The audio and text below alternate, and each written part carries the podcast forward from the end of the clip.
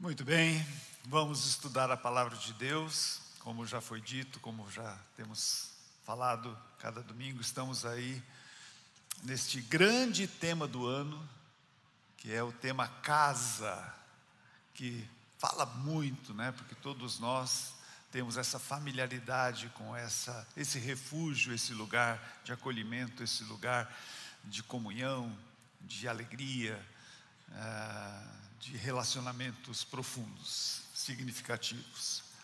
Nós vimos nas duas primeiras séries a casa do Pai, de onde nós estávamos longe, nós ficamos longe da casa do Pai, saímos da casa do Pai, nos perdemos por este mundo afora. Mas este é o lugar para onde nós devemos voltar e encontrar de novo na casa do Pai o acolhimento e o descanso que Ele quer oferecer para nós. Agora, nessa terceira série, nós estamos uh, designando como de casa em casa, também baseado no livro de Atos, que é o livro que nós vamos percorrer todo ele ao longo dos próximos meses. E ali, em Atos, a casa torna-se um lugar de vida em efervescência. A casa se torna um lugar de vida e efervescência. Por quê? Porque milhares de pessoas estão se arrependendo dos seus pecados e crendo em Cristo como o único caminho para a sua salvação. A pregação poderosa do Evangelho pelos apóstolos ela vem acompanhada de sinais miraculosos que provocam nas pessoas tanto temor a Deus, como admiração a Deus pelo que Ele está fazendo, pelo que eles estão vendo, pelo que eles estão experimentando. Transformações do coração, transformações também no corpo eles estão observando algo fantástico, extraordinário. E nós estamos então na segunda parte do capítulo 5, às nove e meia, o pastor Daniel abordou o capítulo 6 de Atos, vale a pena dar uma olhadinha lá no YouTube, essa pregação foi sensacional para a nossa vida também. E agora nós estamos no capítulo 5 de Atos, em que o autor termina nesses termos o capítulo, da sua narrativa, ele está narrando algo extraordinário que está acontecendo, e ele termina assim: os apóstolos, todos os dias, no templo e de casa em casa, continuavam a ensinar e a anunciar que Jesus é o Cristo, que Jesus é o Messias, que Jesus é o ungido de Deus.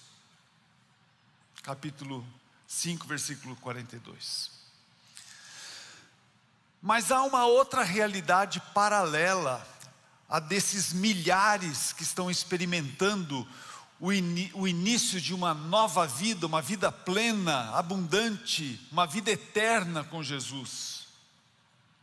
O que está acontecendo em paralelo é uma forte hostilidade que se lança principalmente sobre os líderes dessa recém-nascida igreja e que está tentando destruir essa igreja que está nascendo. Os versículos desse capítulo 5, de 12 a 18, descrevem essas duas realidades opostas. Quero aproveitar aqui para fazer uma sugestão para os irmãos. Que vocês tenham no seu celular o aplicativo da Bíblia Online, porque nos perguntaram esses dias qual é realmente a tradução que vocês usam. E nós temos usado com muita frequência a tradução da nova linguagem transformadora. Mas, por exemplo, o pastor Daniel, no primeiro culto, ele usou a nova tradução na linguagem de hoje. Às vezes usamos a nova versão internacional, dependendo daquela tradução que mais vai falar de uma maneira mais clara para todos nós. Essa Bíblia online, você vai encontrar praticamente todas as, tra as traduções. Então vale a pena baixar esse aplicativo e usá-lo. Muito bem. Versículo 12. Os apóstolos realizavam muitos sinais e maravilhas entre o povo. Todos se reuniam regularmente no templo, na parte conhecida como Pórtico de Salomão. Quando se reuniam ali, ninguém mais tinha coragem de juntar-se a eles, embora o povo os tivesse em alta consideração. Cada vez mais pessoas, multidões de homens e mulheres, criam no Senhor. Como resultado, o povo levava os doentes às ruas em camas e macas, para que a sombra de Pedro, pelo menos a sombra do apóstolo Pedro, cobrisse alguns deles enquanto ele passava. Muita gente vinha das cidades ao redor de Jerusalém, trazendo doentes e atormentados por espíritos impuros, e todos eram curados.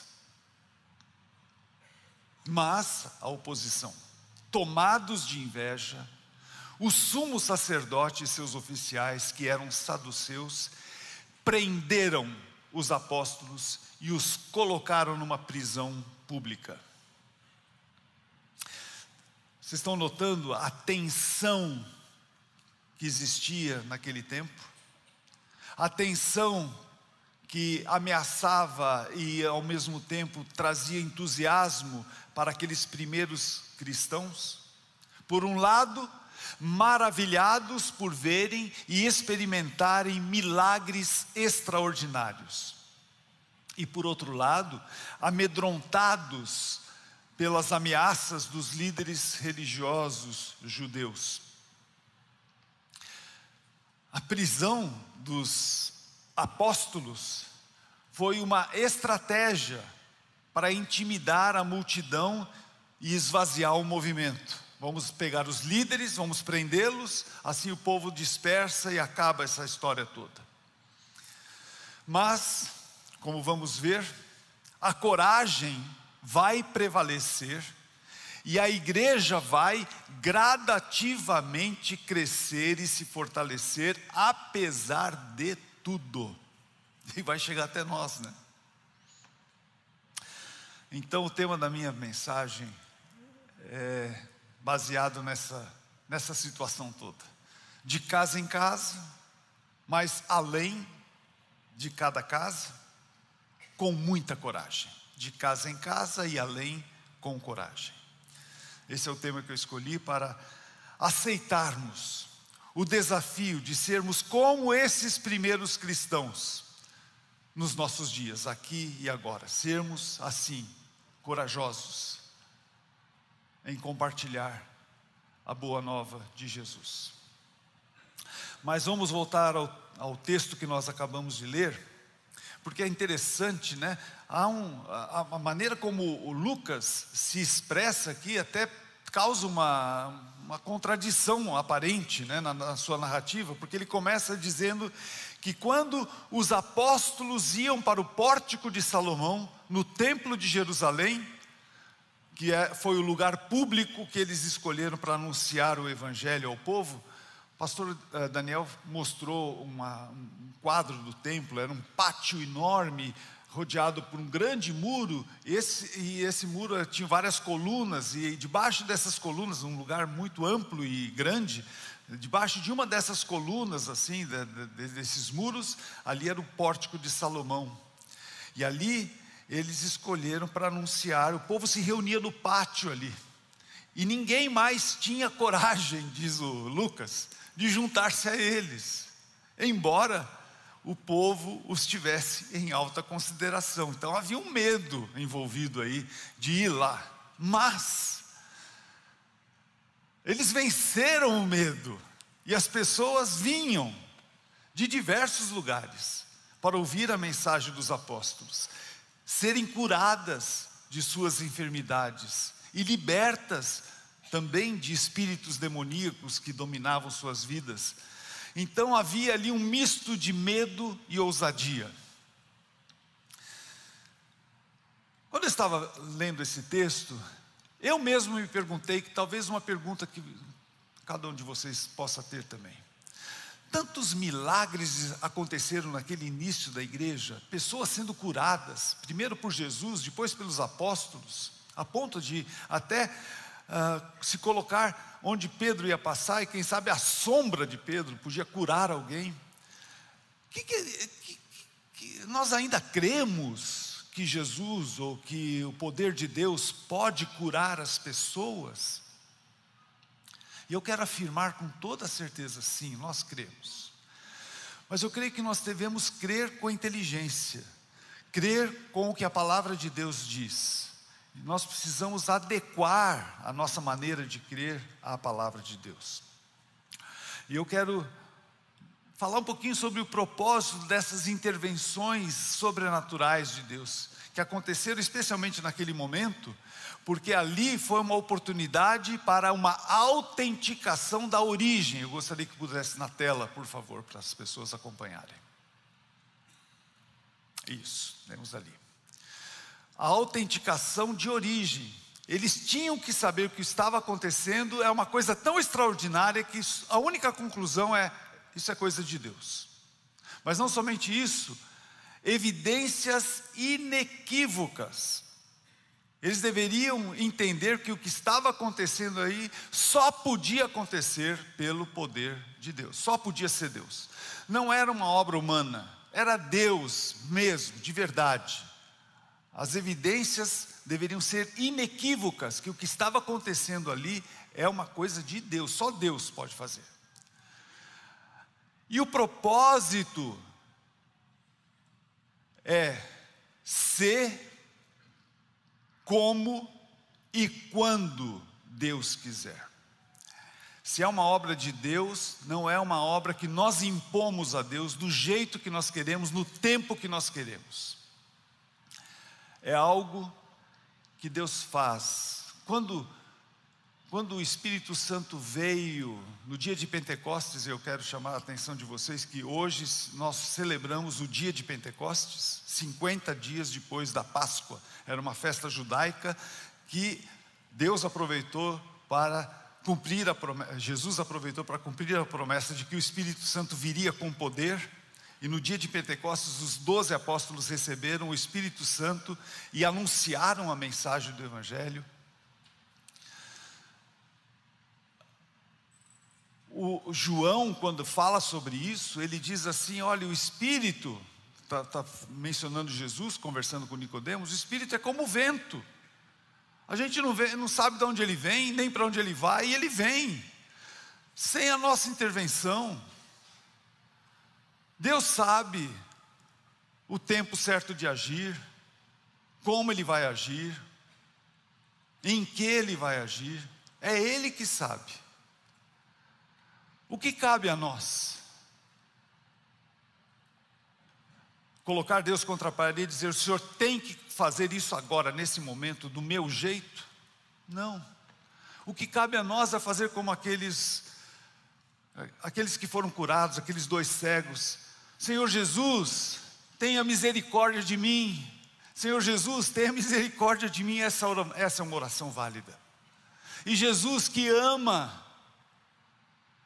vai responder na medida da sua graça, da sua misericórdia. Ele é muito sensível às nossas necessidades. Eu estou aqui com o coração apertado. Eu sou avô, eu acompanhei a minha filha e o meu netinho nascer. E tem um casal de avós aqui, o Joia Magali. Estão com o coração apertado, porque a netinha que nasceu sexta-feira está passando um momento difícil lá na UTI. Nós cremos no poder de Jesus para curar? Cremos. Como é que nós devemos orar? Nós devemos pedir, Jesus, tenha misericórdia da Alice e cura. É assim que é. E Deus faz, do jeito dele, da maneira dele, com o amor dele, com a graça dele. Eu queria parar um pouquinho para orar pela Alice agora. Mas eu também queria orar, talvez você veio aqui hoje também assim, muita aflição aqui dentro do seu coração, porque há uma, há uma situação que você está vivendo, ou alguém que você conhece muito bem que está vivendo, e você tem que pedir socorro, como nós cantamos há pouco. O socorro vem dele. Tu és meu Deus, meu Rei, meu escudo, libertador, abrigo, torre forte, socorro, proteção, só vem de ti, é dele. Então, se você também está aflito aí, eu queria dedicar um tempinho para orar. Você pode levantar a sua mão, curvar as cabeças, eu vou orar por você. Senhor, o que aconteceu ali no início da igreja, tantas pessoas curadas, nós cremos que pode acontecer ainda hoje. Então nós olhamos para Ti, levantamos os nossos braços a Ti e clamamos a Ti por socorro. Socorro, Senhor. Tenha misericórdia desses braços erguidos aqui. Cada um traz uma aflição no seu coração. Senhor, atende essas orações com o teu amor e com a tua graça. Oramos de uma maneira especial pela Alice que mencionamos aqui. Que o Senhor esteja ali com, a, com essa pequena menina que nasceu sexta-feira, que ela receba de ti o poder que há nas tuas boas mãos e ela seja curada. É o que nós te pedimos em nome de Jesus. Amém. Amém. Que assim seja. Muito bem. Pedro e João, um pouco antes, já haviam sido presos e ameaçados pelas autoridades religiosas judaicas. No capítulo anterior, no capítulo 4, nós vemos isso. Por que, que eles foram presos? Porque eles curaram um aleijado no sábado. Proibido curar no sábado. Que coisa e por convidarem as pessoas a se arrepender dos seus pecados e a crer em Cristo para a salvação. Que grande pecado eles cometeram. Não? Ao serem libertos, porque eles foram libertos de uma maneira extraordinária, voltaram ao templo com os demais apóstolos e falaram: gente, coisa está ficando difícil, vamos cada um para sua casa, vamos, vamos embora, não vai dar mais. Foi isso que aconteceu? Não. Voltaram ao templo com os demais apóstolos e continuavam corajosamente anunciando a salvação pelo arrependimento dos pecados e pela fé em Jesus coragem, ousadia. E isso aumentou ainda mais a fúria dos líderes religiosos, é o que nós vimos no relato, porque eles, tomados de inveja, o sumo sacerdote e seus oficiais, que eram saduceus, prenderam os apóstolos, e agora não só dois, Pedro e João, mas os doze, e os colocaram numa prisão pública.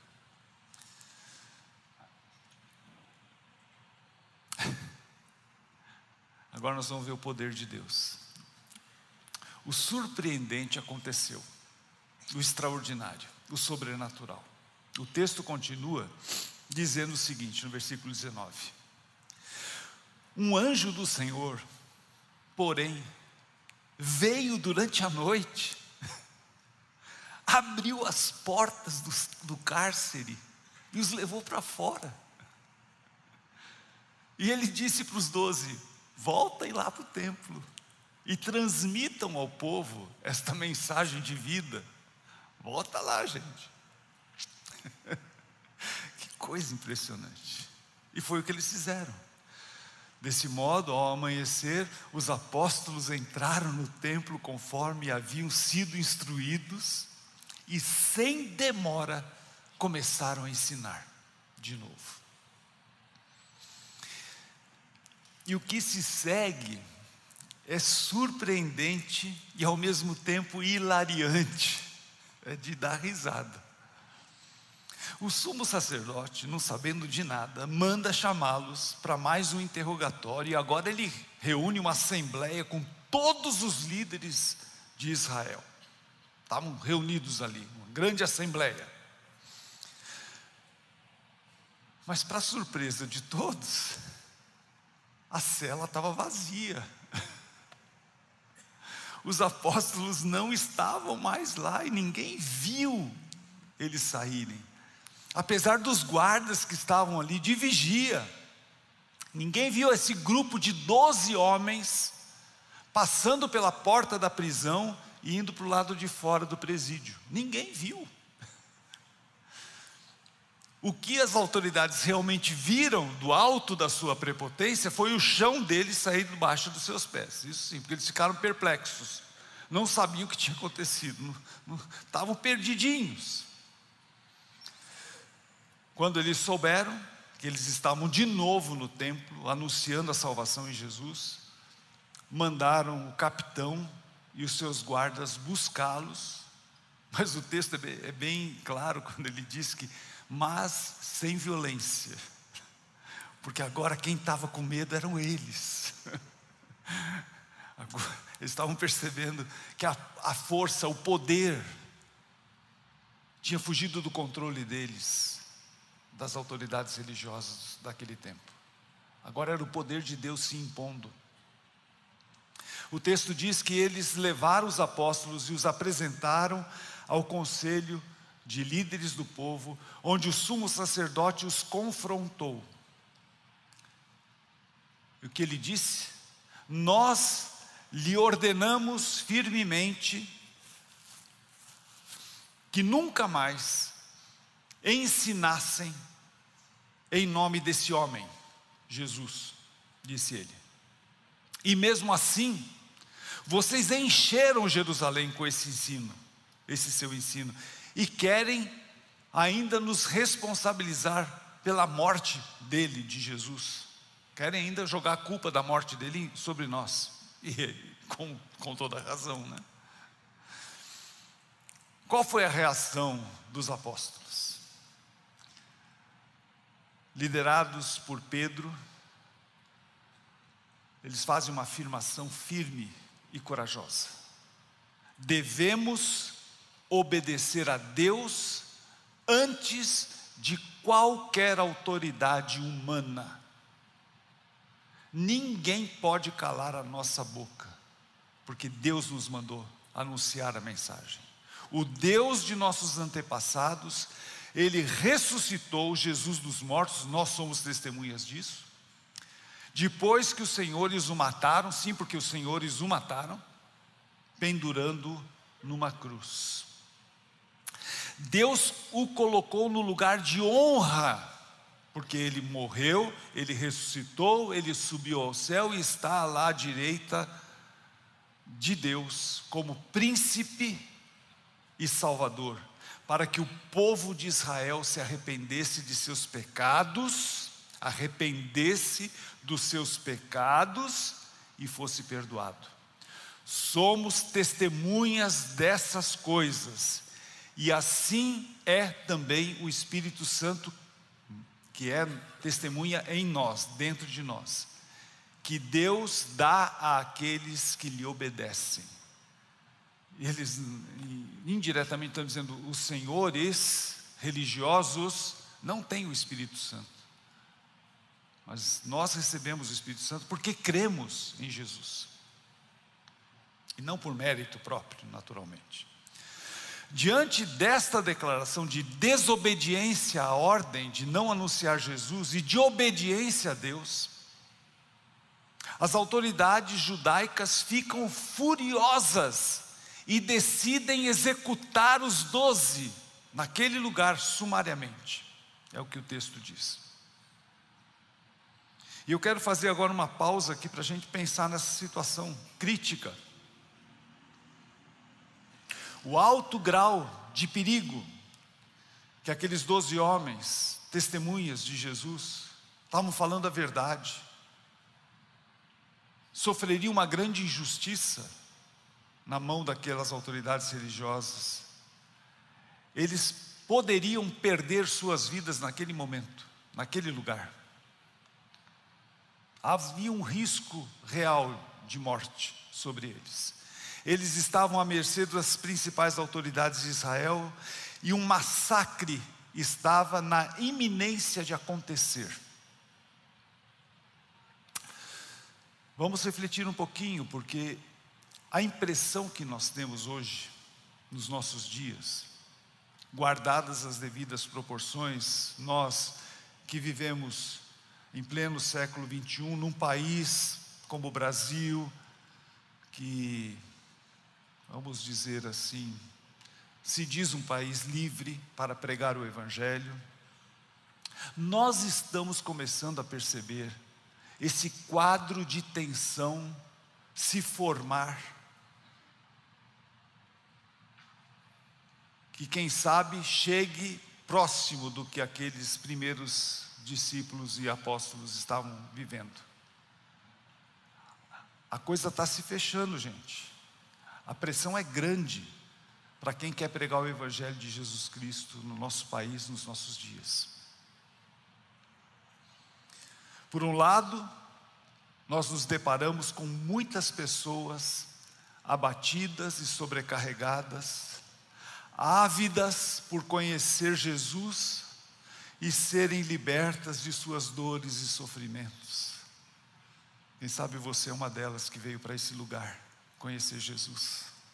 E Jesus tem dado alívio à sua alma, resposta aos seus anseios, tem dado libertação de culpas, tem curado a sua vida. Porque nós estamos vendo isso acontecer aqui, nesse lugar. As pessoas estão vindo para ouvir a mensagem da palavra de Deus, para conhecer melhor Jesus. Nós temos dois cultos sempre cheios aqui uma bênção muito grande. Mas, por outro lado, nós começamos a sentir um patrulhamento cada vez mais intenso contra a pregação do Evangelho. Está cada vez mais difícil defender a exclusividade de Cristo para a salvação de alguém. Numa sociedade como a que nós vivemos hoje, uma sociedade materialista, uma sociedade sincrética, que gosta de colocar muitas crenças no mesmo balaio, mas não aceitam que Jesus é o único caminho, a única verdade, a única vida. Está cada vez, meus irmãos, mais difícil convencer as pessoas de seus pecados e chamar pecado de pecado. Numa sociedade que considera normal, com determinadas práticas, que a palavra de Deus afirma categoricamente serem pecado. Nós estamos pisando em ovos para dizer determinadas coisas às pessoas, de que elas precisam de uma conversão, de uma mudança de vida de deixar determinados hábitos e comportamentos, porque a palavra de Deus diz que isso é pecado, é desviar do alvo de Deus para a vida. A síntese da pregação dos apóstolos para conduzir as pessoas a uma genuína experiência de conversão era baseada nas palavras de Jesus. O que é que Jesus dizia? ele dizia: o tempo está cumprido e o reino de Deus está próximo. Arrependam-se dos seus pecados e creiam no Evangelho. Jesus é o único caminho, a verdade e a vida. Nós somos pecadores, precisamos nos arrepender dos nossos pecados e crer na obra de Jesus. Nós, então, meus queridos irmãos, como os apóstolos e cristãos do primeiro século, também seremos censurados e perseguidos, como Jesus mesmo nos advertiu que seríamos. Mas o Evangelho que está registrado na palavra inspirada de Deus, em sua totalidade, deve ser anunciado para que alcance a muitos que estão prontos para crer. E crerão, com certeza, crerão. Porque Jesus também disse, voltando aqui para um texto de João, o escravo não é maior que o seu senhor. Uma vez que eles me perseguiram, disse Jesus, me perseguiram, sim, também perseguirão vocês. Mas se obedeceram à minha palavra, porque muitos creram em Jesus, também obedecerão à sua palavra. Se nós não falarmos, não crerão. Se falarmos, alguns nos odiarão outros crerão. Mas para que esses creiam, nós precisamos falar. Simples assim.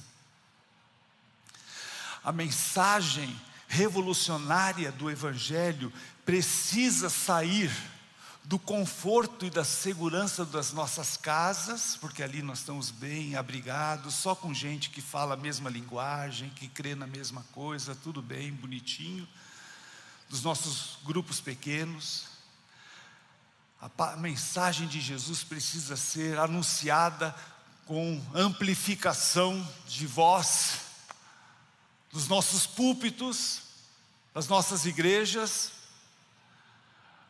nas ruas, nas praças, nas escolas, como tem feito o PEIS, graças a Deus, como tem feito os nossos alunos cristãos, dando seu testemunho nas classes de aula, nos escritórios, nos hospitais, nos presídios, enfim, todo lugar a mensagem precisa ser anunciada por cada um de nós.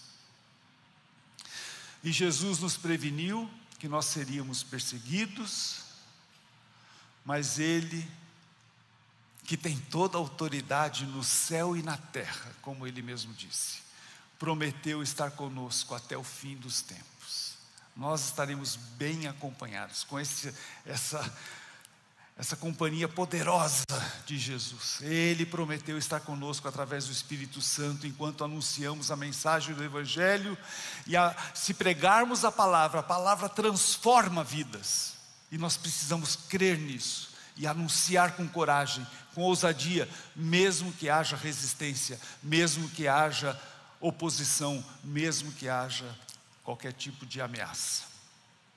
No caso dos doze apóstolos, presos para serem julgados e condenados, Jesus interveio em favor deles, por meio de um dos personagens mais improváveis que estavam ali presentes naquela assembleia de religiosos, Gamaliel.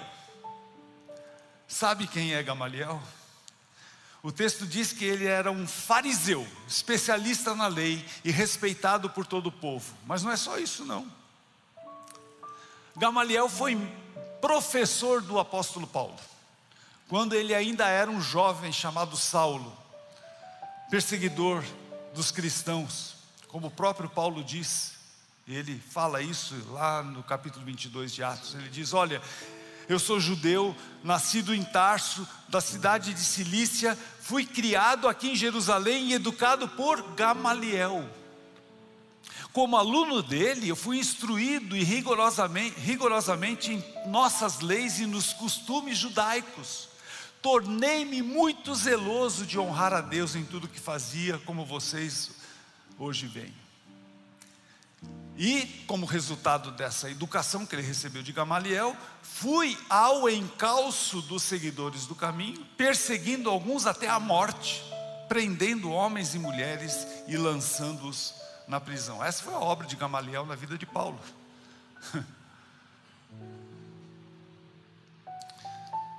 Mas esse homem, Gamaliel, estava no meio ali, um dos principais líderes ali presentes, um mestre já um homem de idade, levanta-se e diz o seguinte, versículo 35: Israelitas, cuidado com o que planejam fazer a esses homens. Algum tempo atrás surgiu um certo Teudas, que afirmava ser alguém importante. Umas 400 pessoas se juntaram a ele, mas ele foi morto e os seus seguidores se dispersaram. E o movimento deu em nada. Depois dele, na época do censo, apareceu Judas da Galileia, que fez muitos seguidores também. Ele também foi morto e o grupo se dispersou. Portanto, o meu conselho é que deixem esses homens em paz e os soltem. Se o que olha o que ele fala aqui, gente. Se o que planejam e fazem é meramente humano, logo serão frustrados. Mas, se é de Deus, Deus usa cada instrumento para salvar os seus. É o Gamaliel falando, que instruiu Paulo para ser um perseguidor dos cristãos. Mas se é de Deus, disse Gamaliel, vocês não serão capazes de impedi-los. Pode até acontecer de vocês acabarem lutando contra Deus. Eu acho que Gamaliel estava meio que se convertendo aqui, porque ele está falando deles, né? Ele falou, óbvio, capaz de vocês, porque eu estou achando que o negócio aqui tem a mão de Deus aqui. Gamaliel não imaginava o quanto a sua palavra se cumpriria como a história comprova, ninguém foi capaz de impedir que a mensagem do Evangelho fosse pregada no mundo todo, ao longo dos séculos, até chegar a nós, salvando multidões da condenação eterna para a vida eterna com Deus. Você foi alcançado por essa mensagem.